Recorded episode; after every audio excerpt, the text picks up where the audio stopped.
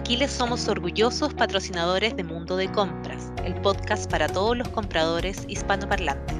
En Aquiles somos líderes globales en servicios de gestión de riesgo y desempeño de la cadena de suministro. Conectamos compradores y proveedores a través de una red global en línea que impulsa la transparencia y ayudamos a trabajar de manera eficiente, ética y segura. Somos socios estratégicos para importantes compañías mineras, petroleras y energía y servicios.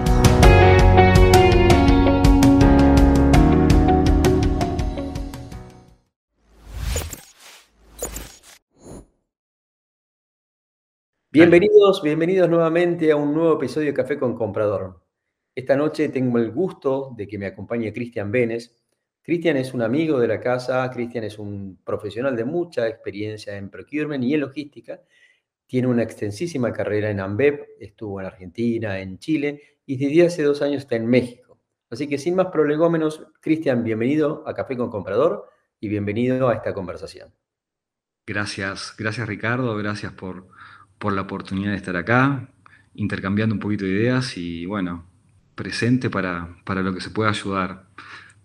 Qué placer, qué placer. Y yo voy a arrancar con la pregunta que siempre hago porque eh, tiene que ver con la evolución del procurement y, vas a entender por qué. ¿A vos el, procurement te encontró, las compras te encontraron en tu carrera o vos encontraste las compras? ¿Cómo fue ese romance? Pues yo creo que uno después de 20 años puede hablar de un romance, ¿no?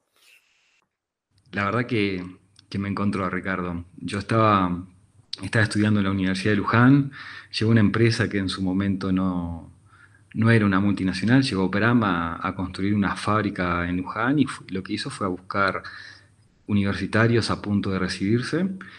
Y, bueno, entré ahí en el año 97, ya hace 25 años, eh, que estoy en, una empresa que hoy es totalmente distinta. Eh, que empecé con una pasantía en compras, comprando lo que nadie quería comprar. De hecho, empecé haciendo informes gerenciales. Y después dije, por favor, quiero comprar algo. Me dijeron, bueno, empecé a comprar, vas a ser comprador. Y me dieron para comprar librería. y después eh, elementos, elementos de seguridad. Y la realidad es que empecé así y, no, paré, y no paré hasta hoy. Hice, tuve unos, unos blancos en el medio de compras que, pasé a logística, pero empecé como pasante, analista de compras, coordinador de compras. Eh, la empresa empezó a crecer de forma internacional, a hacer adquisiciones. En una de las adquisiciones la empresa compra Quilmes y yo estaba en Brahma, que era la competencia. En su momento el management quedó con Quilmes. Entonces ahí seguí en compras en la empresa inicial, no en Quilmes, eh, pero me mudé al negocio agro, en donde armamos una regional de compras para, administrar las malterías que tiene el grupo en Argentina, Brasil y, Uruguay. Entonces, raw ¿seguiste en eh, ahí, ahí conocí, conocí un montón del mundo de raw materials y, fue fantástico porque fue un, bridge para, para, lo que vino después, que fue mudarme a Brasil eh, como, como comprador de materias primas y contratación de, fletes y ver todo el inbound de, Brasil, que es un monstruo. Brasil, la compañía tiene más de 40 plantas, eh, entonces el inbound en Brasil es, grande. Eh, y bueno, ahí seguí compras mirando un poquito Baum, mirando materias primas. Después pasé a logística, eh, cuidando una regional de Brasil de, logística. Después volví a materias primas, ya mirando el cono sur, eh, desde Brasil. Y en 2016 me fui, me volví para casa, para Argentina, donde estuve cuatro años cuidando de, las compras, ¿no? de materias primas de todo, para Argentina, Uruguay, Paraguay, Bolivia y Chile, para todo el, el, cono. Y hoy estoy desde, desde 2020 en México, eh, cuidando la zona, desde Perú hasta México, eh, pero compras logísticas. Eh, soy el encargado de las compras solo para logística para, para, para toda la, la región. Así que tengo, si vos mirás mi carrera, es mitad, un poco más de mitad procurement, unos 10 años de, logística y hoy tengo un mix entre, entre los dos mundos que conocí en mi, en mi, en mi carrera. Bueno, eso, eso, me atrae mucho, digamos. Yo pensaba en tu carrera y decía, bueno, por un lado tenés el cambio de cultura de Quilmes a, Ambev y después el enorme cambio de cultura que ha tenido Ambev a lo largo del tiempo. Después tenés el cambio de cultura de los países en que fuiste visitando y después encima tenés el cambio de posición y de entendimiento, ¿no? Desde el procurement a la logística, de la logística al procurement y de vuelta y de vuelta. Con lo cual me pareció súper interesante esta entrevista. Entonces, y encima tenés un tema más, porque no lo mencionaste, pero tenés un tema más todavía, que es sostenibilidad. Entonces, contame y arranquemos por ahí, arranquemos en este nuevo sombrero que te han puesto de sostenibilidad y después volvemos para atrás para el procurement. Dale, dale, dale. Entonces, contame un poco qué es sostenibilidad en esta nueva función para vos. Mira, te lo, voy a definir en, en una frase corta y después te voy a decir lo que significa para mí. Para mí, sostenibilidad no es una forma de hacer negocio, sino es nuestro negocio y tiene que ser entendido así. Y yo te decía que tengo un hijo de 16 años. Y a mi hijo de 16 años le cuento cosas y, le interesa, cada vez se interesa más, eh, está definiendo qué va a estudiar y más y se interesa por, por el mundo de negocios y demás. Y sostenibilidad haciendo un paréntesis, haciendo un bridge con lo que te estoy diciendo con lo de mi hijo de 16 años, es algo que yo no le voy a contar a mis hijos, es algo que le quiero contar a mis nietos. Entonces, eso es sostenibilidad. El año pasado incorporamos la primer flota de camiones eléctricos en, México, que estamos liderando en toda, en toda la región. Y en mi speech, donde estaba el secretario de Transporte de, de México, le digo, mira, esto es como cuando llegó el tren acá en México. Bueno, es así, es, eh, eh, es algo que, nuestros nietos lo van a vivir. Es la primera flota de camiones eléctricos. Y como trabajamos en una multi, en una empresa grande, yo siento la obligación de que tenemos que liderar eh, para tener efecto cascade en las empresas más chicas. tenemos que ir mostrando el camino. entonces, eso es un, un poco lo que significa eh, sustainability para mí. Eh, y a lo largo de mis últimos 5 o 6 años hicimos cosas magníficas. Te conté lo de los camiones de México, pero por ejemplo en, Argentina mandamos a construir un parque eólico. Hoy la empresa se abastece 100% de energía renovable de ese parque eólico que mandamos a construir en Córdoba, eh, con un contrato de, de 15 años, un LTI largo con un, con un partner que encontramos en el camino. Y bueno, y esas son las cosas que, nuestros granitos de arena eh, que van quedando y que nuestros nietos y los hijos de nuestros nietos también van a, van a usufructuar. Eso es. Mencionas dos cosas, dos cosas que, perdón que te interrumpí, dos cosas que son, me parece interesante, de algún lado es, creo que la sostenibilidad y el procurement nos da una, sobre todo para los que tenemos unos añitos más, ¿no? Nos da una misión adicional de vida, ¿no? Es decir, en el sentido de que, bueno, nuestro trabajo tiene un valor adicional, ¿no? Eh, más allá de lo que hacemos de crear valor en procurement, podemos crear un valor sostenible que estar orgulloso y que nuestros nietos nos miren orgullosamente, ¿no? De, ah, papá, abuelo, mira lo que hiciste, o no fuiste tanto parte del problema y empezaste a ser un poquito más de la solución. Eso me encanta que lo digas. Ahora, en, en efectos concretos, en tu gerencia, es hacer sostenibilidad, ¿qué es? Es tener proyectos de cero emisión de carbono, es, hacer proyectos que compensen lo que, lo que hace la compañía por otro lado. ¿Cómo, cómo se ve? ¿Cómo se trabaja ese tema? Mira, nosotros yo lo, veo en dos, en dos ejes, como veo casi todos los puntos en, en mi business. Es deliver and transform. Cuando hablo de deliver, digo performance. Cuando hablo de performance, en el, en el business que estoy gerenciando hoy, ¿qué es sustainability en performance, en, logistics, en procurement logistics? Es si puedo transportar en tren, transporto en tren. Si puedo hacer transporte colaborativo con otras empresas, hago transporte colaborativo. Y si puedo optimizar el footprint, optimizo el footprint. Todo eso da disminución de, de consumo CO2. Ese es el deliver. El transform es estar continuamente buscando qué tecnología nueva puedes implementar o crear para, generar una transformación. O otra cosa que hicimos en México, este año inauguramos el primer camión eléctrico totalmente customizado para la industria cervecera. Es un camión con características específicas que no había en el mundo. Y una de las características que tiene es súper interesante, la carrocería del camión no, no, es solo que es eléctrico, sino que está hecha con plástico reciclado. Eh, y esto le da una ganancia al medio ambiente y nos da una ganancia a nosotros porque es, es mucho más liviana que, que, el acero y que el aluminio. Eh, entonces puedes transportar más cantidad en el mismo camión.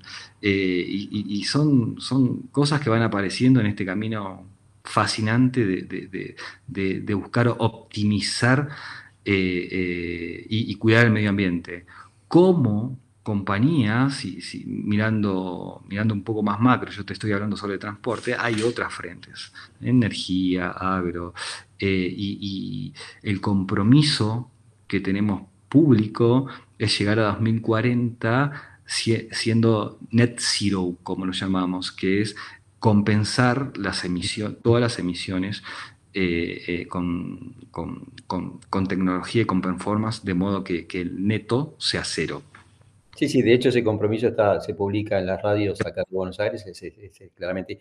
Pero, y, decime una cosa, entonces, dos preguntas tengo acá. Una tiene que ver con el, digamos, cómo, cómo involucras a los proveedores en este proceso, digamos, porque una cosa es el commitment de, de, tu grupo y otro es, digamos, lo que a través de tu demanda terminan dañando tus proveedores, digamos. Entonces uno dice, bueno, ¿cómo compenso eso y cómo trabajo eso también? ¿Cómo le están haciendo ustedes? Primero, mindset.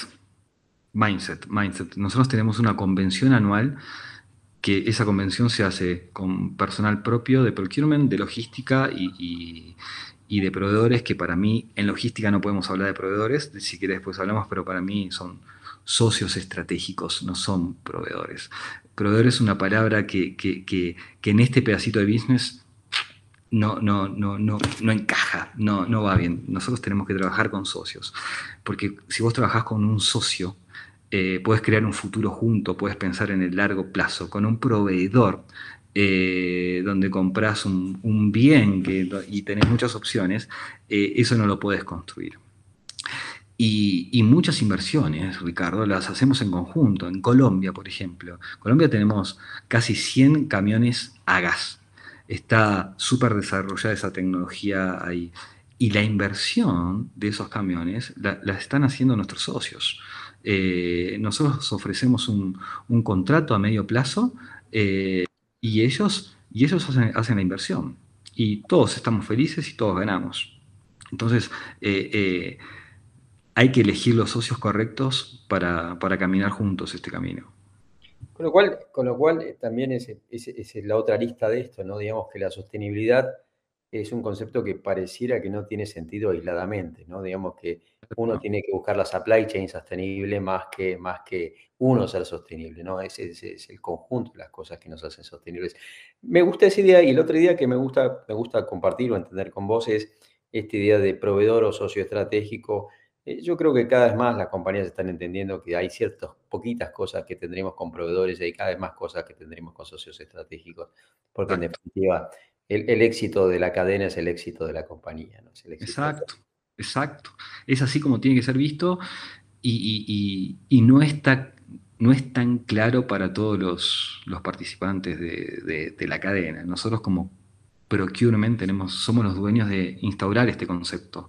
Eh, yo llegué acá a la zona, dije, nosotros no trabajamos con proveedores, trabajamos con socios estratégicos y vamos a desarrollar socios estratégicos. Y, haciendo doble clic, si querés. imagino los besos que te daban los proveedores, te mandaban besos.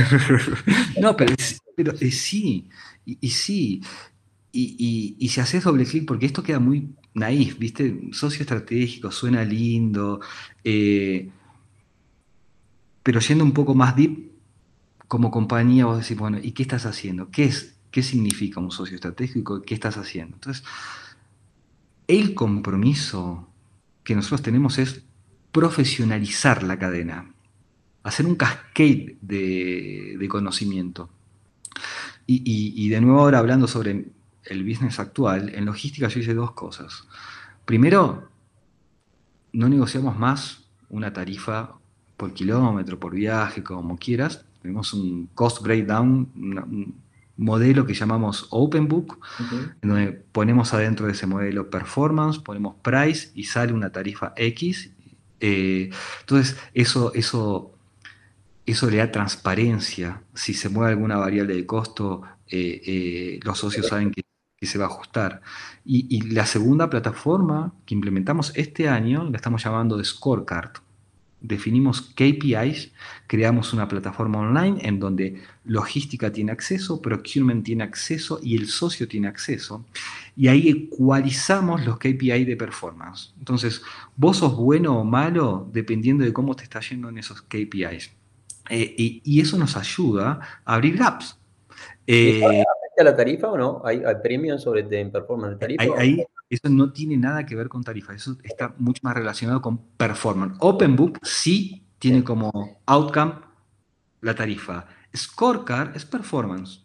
Eh, y, pensé que había algún esquema de gain sharing, ¿no? Digamos, si había una performance. No, eh, no. Lo que sí hacemos en esta convención que te, que te comentaba, eh, nombramos al socio estratégico del año y el socio estratégico de 2022 lo vamos a llevar a, San Luis a visitar nuestras operaciones en allá y demás, eh, bueno, es un reconocimiento a, la performance.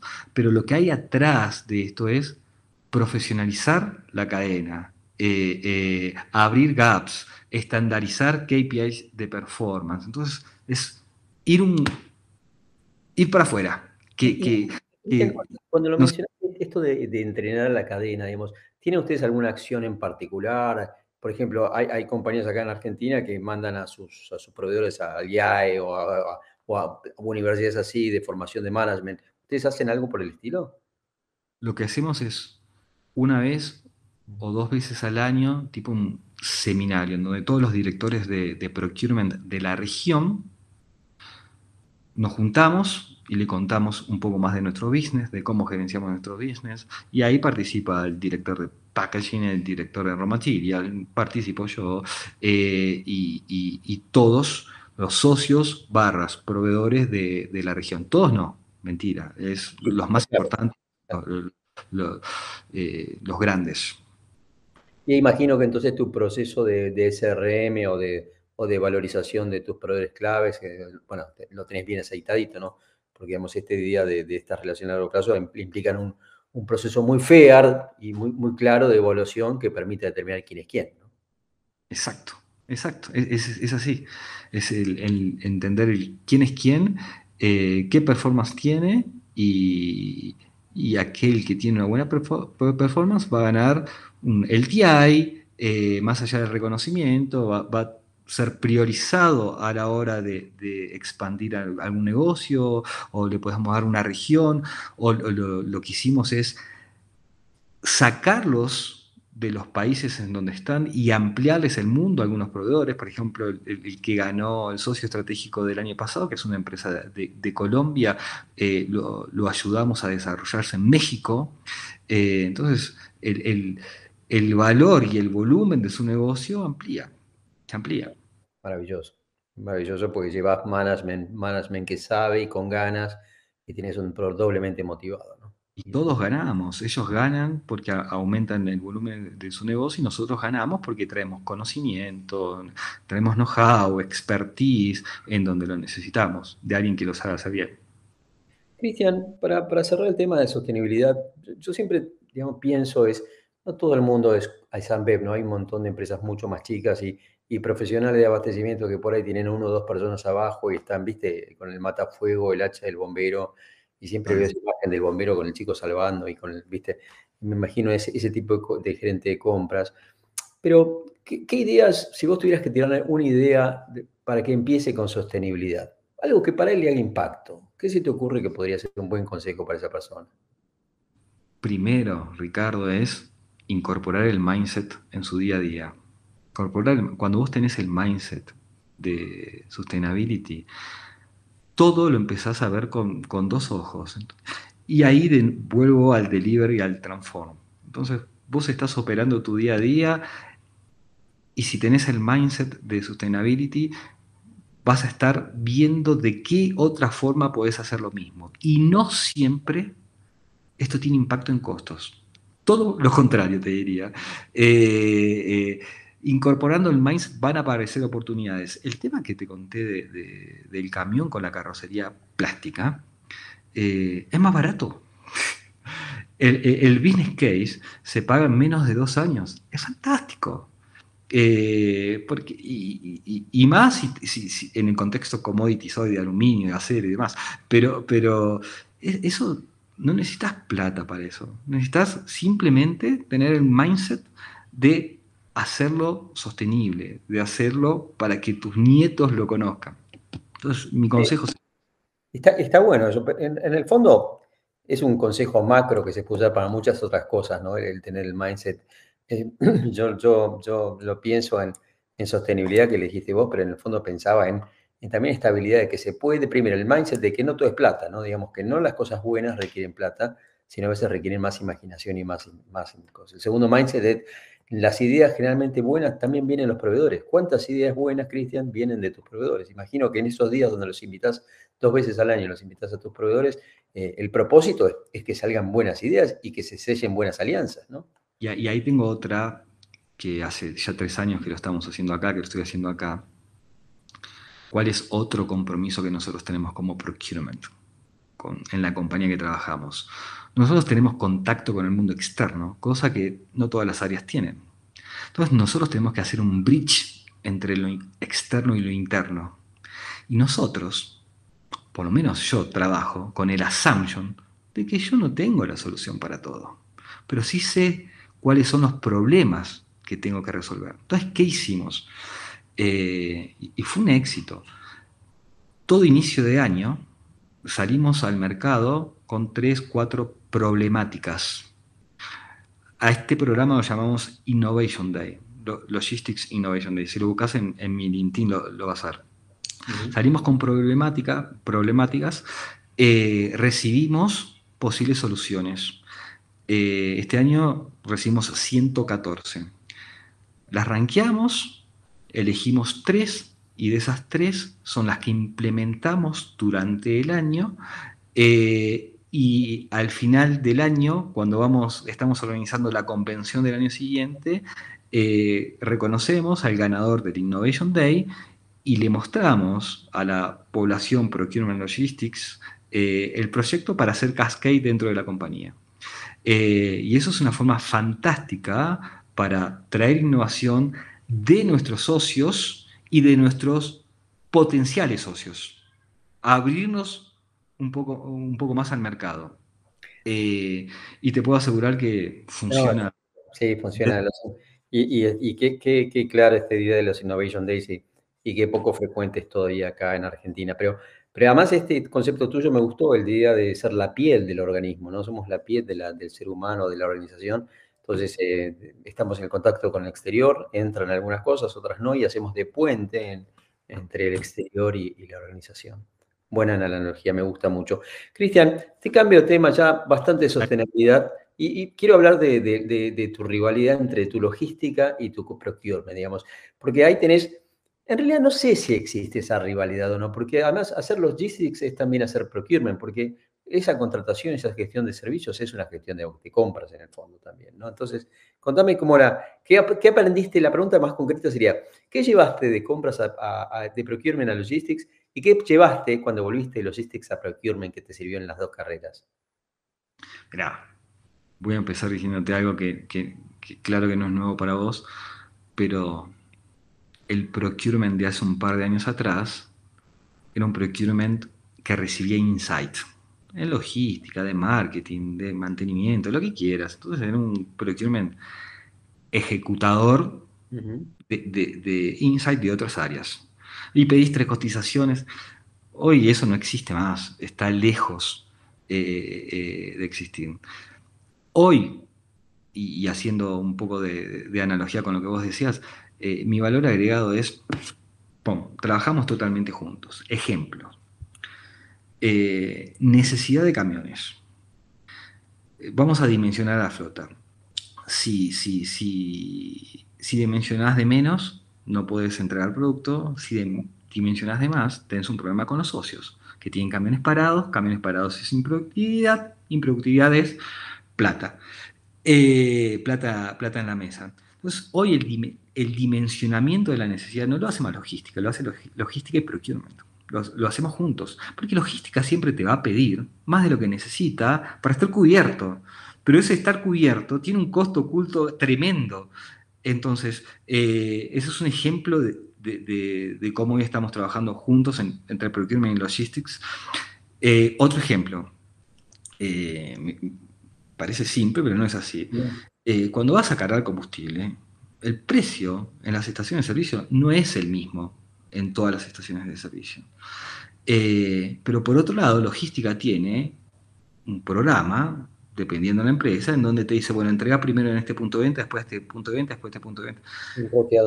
Y a ese programa vos le das el insight de, acá hay una estación de servicio con ese precio, con este precio, con este precio, ese mismo programa te dice, bueno, entrega acá, abastece acá, después seguí por este punto, acá tenés que cargar combustible.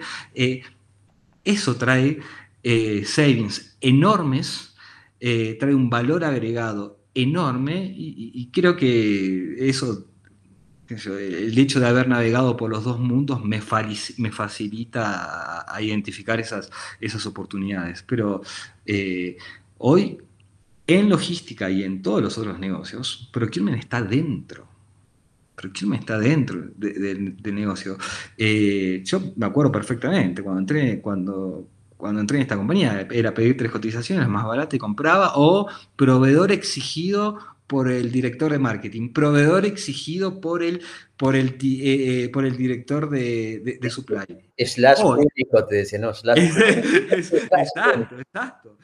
Hoy, eh, como procurement, tomamos decisiones de make or buy para la compañía. Che, mira, acá eh, tengo un monopolio de transporte. Vamos a construir una línea de transporte saliendo del mundo de transporte. Tengo un monopolio de, latas. Vamos a construir una fábrica de lata. Vamos a, verticalizar este pedacito de nuestro business eh, eh, para, para generar competencia que hoy no tenemos. Esas decisiones de make or buy salen de procurement porque nosotros tenemos el contacto con el mundo externo y el, interno, como yo te, decía, ese bridge lo tenemos que hacer nosotros.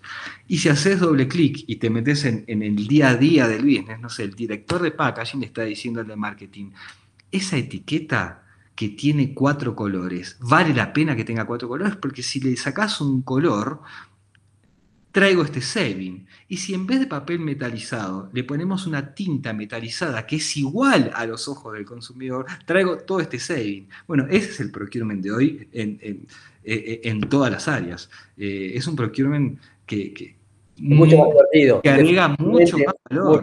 y mucho más divertido. Y mucho más divertido. Me hiciste acordar del caso de las dos aceitunas en los Martínez de Panamérica. ¿no? Había un caso famoso en la facultad de, que lo que podías ahorrar se sacabas una aceituna en vez de dos aceitunas en los martinis secos que servían en la primera clase de Panamérica. Resultaba algo así como 56 mil dólares al año en combustible que se agarraba Panamérica. Pero en fin, eh, está muy bien, e, e, ese es el punto. Y me gustaría una cosita más antes de, ir cerrando la entrevista, que tiene que ver con cómo vos viste esa evolución en, en, en del procurement. ¿Qué fue lo que gatilló y cómo logró hacerse ese cambio entre una organización que, obedecía, yo digo el che pibe, ¿no? Decía, bien, piden tres presupuestos y hay que seguir corriendo, a una organización que es potente y que en alguna manera es bastante autónoma y le pone el pecho, ¿no? Por lo que vos describís, Cristian, no lo pasás por arriba al procurement rápidamente. Es que la compañía lo entendió ya hace muchos años, te diría hace más de 10.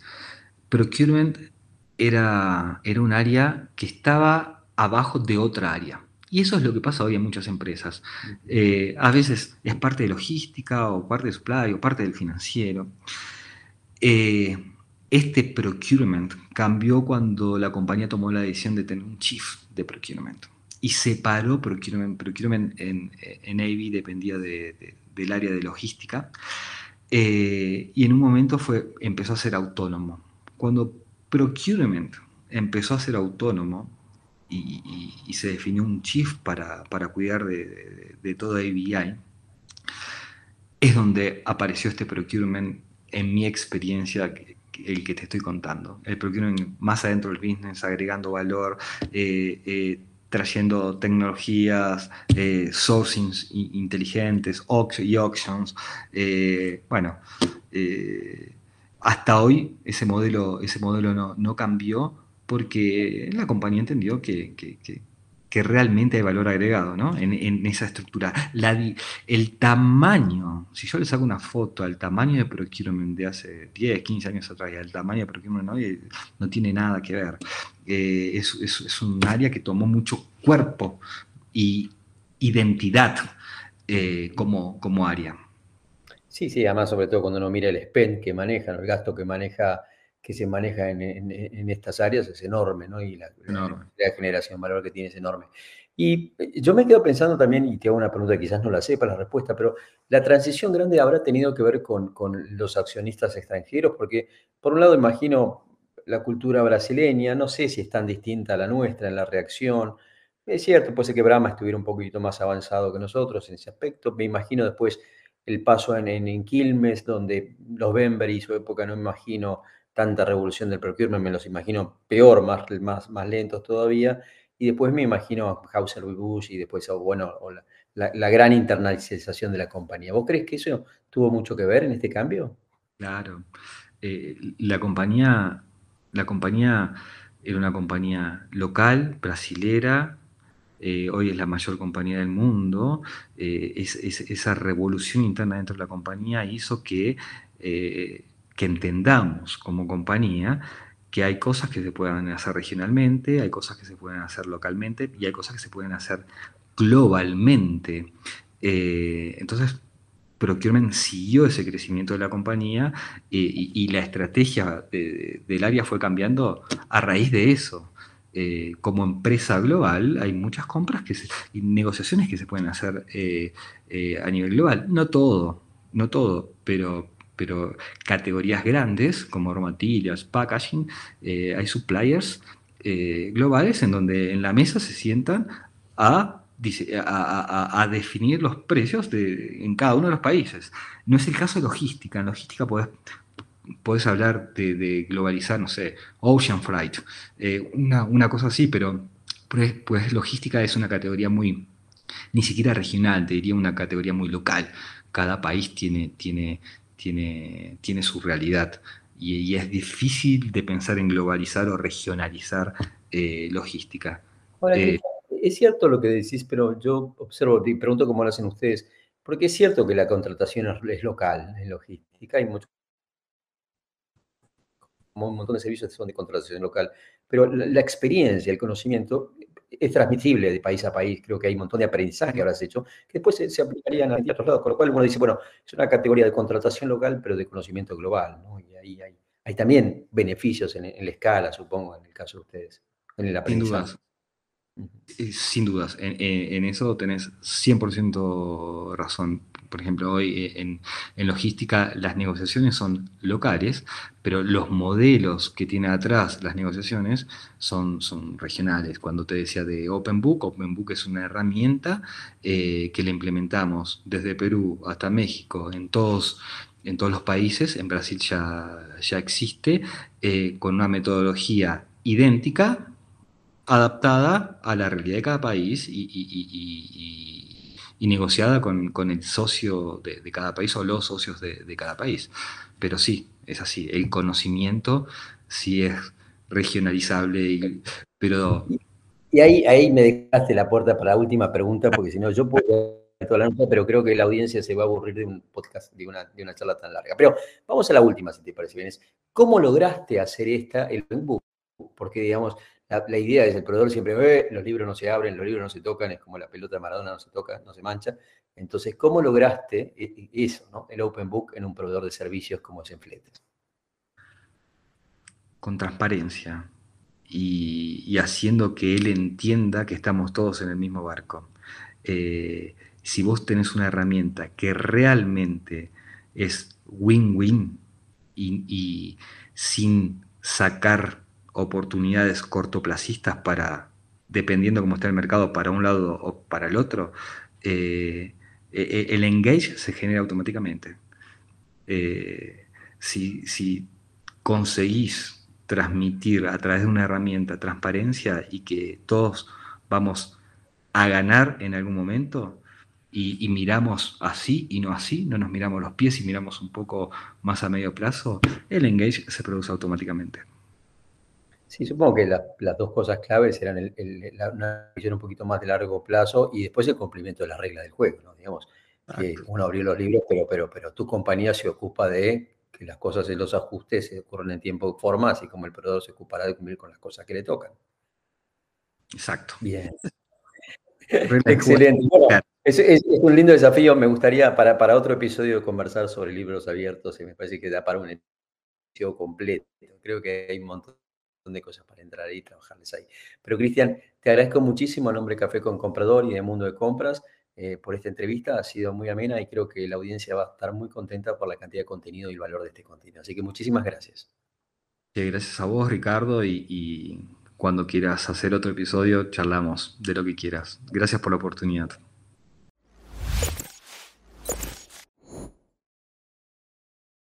En Abaspro nos dedicamos al crecimiento de la profesión de compras y al aumento de valor creado. Estamos orgullosos de apoyar el trabajo de Mundo de Compras por la calidad de sus contenidos y entrevistados líder en la mejora de abastecimiento corporativo y la formación de equipo de compradores, Abaspro ha formado a cientos de profesionales y asistido al cambio de múltiples empresas en toda América Latina.